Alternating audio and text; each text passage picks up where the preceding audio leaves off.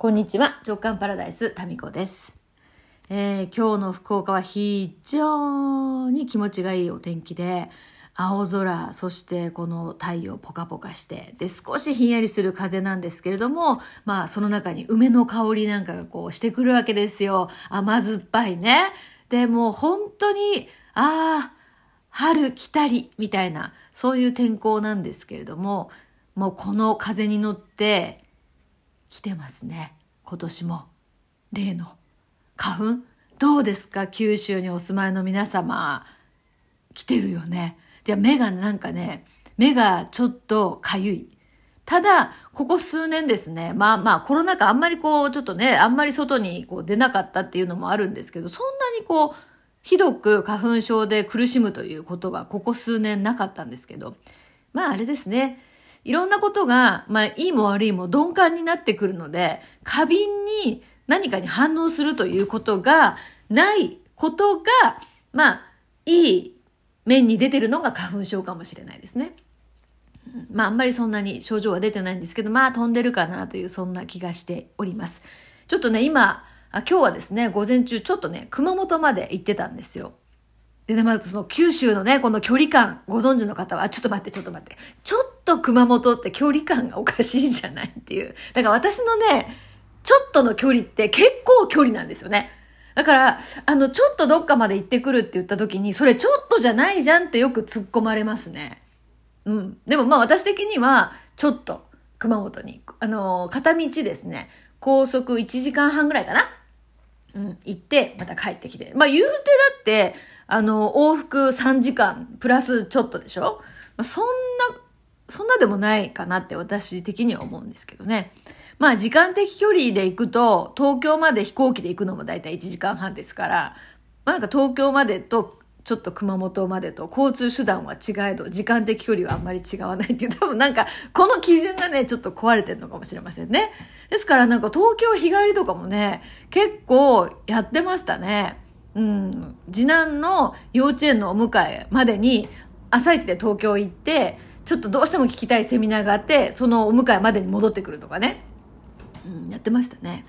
大阪までもそうですね、ちょっと人に会いに行って、えー、そのままその日に日帰りとかもやってましたね。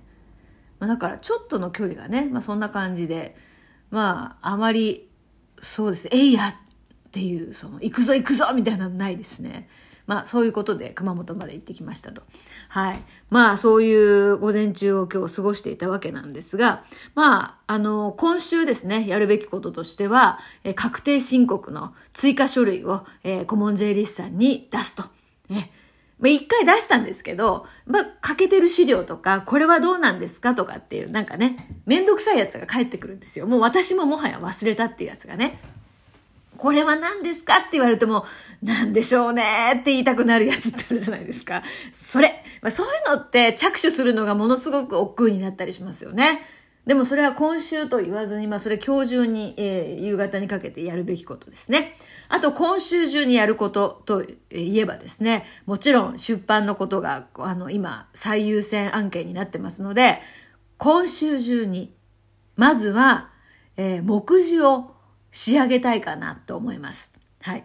まあ、二つ、ちょっと待って、訂正。二つあります。今週中に仕上げることは、後書きを書く。まず、まずこっから。そして、その後、え目次を書く。どういう項目で書くかっていうのを書く。ここまでは今週やろうかなっていうふうに思っています。はい。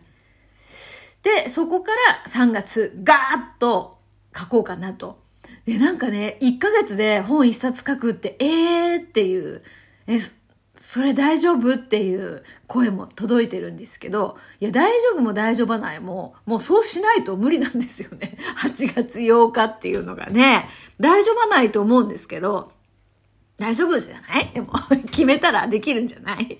ただね、私ね、あの、ステップメールって言ってね、あの、何？日によってちょっとこう話を進めていくようなストーリー仕立てというか、その21日間読んでいただくと、大体私が言いたいことがそこに詰まってるっていうステップメールっていうのがあってね、これを作った時にですね、3ヶ月すべての授業をストップして、それに集中したんですよ。ですから、あれで3ヶ月かかったわけだからって考えると、相当負荷がかかるんだなっていうのがぼんやり遠い目みたいな。いやでもね、今回ね、もうね、一から書くわけじゃないんですよね。というのも、この直感パラダイスでこうずっと日々喋ってる、この中にもう私の言いたいこと全てが入ってるわけですよ。もうすぐね、なんだかんだ言って1000回目になるんですよね。だから、え、今月来月あたりで多分もう1000回行くと思うんですよ。この1000回の中に全ての言いたいことがあるわけなので、で、この言ってることをね、インスタでまとめてくれているレイプーちゃんが文字にしてくれてたりとか、あとクラブ JK のですね、えー、あの、タムタムさんとかが、おすすめの、この回はおすすめだよ、みたいなことも教えてくれてるわけですよ。ですから、それを、あの、もう一回整理すればいいっていうことなんですよね。うん。だから、まあ、やってみて、えー、やるとですね、案外、その1からじゃないので、まあ、0からこう何か、1からというか、0から文章を書くっていうよりかは、もう喋ってるので、なんなら音声入力で原稿を書いてもいいかもしれないですよね。とかっていう何か、あのー、そういう手段がですね、見つかるような気がするね。って言って見つかるようになって来月、おい。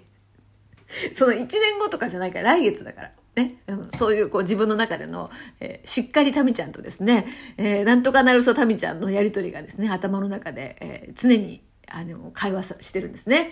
だから忙しいんですよ、本当頭の中だけはね。だから熊本とか行ってる場合じゃないんですけど、まあ今日はですね、ちょっとご縁がある神社があって、そこにこう、あの、行くって決めてた日なので、で、しっかりとこの本のこともですね、ご報告してきましたので、報告っていうか自分への決意表明ですよね。今週中に後書きと目次は絶対にやると決めましたという自分への確認。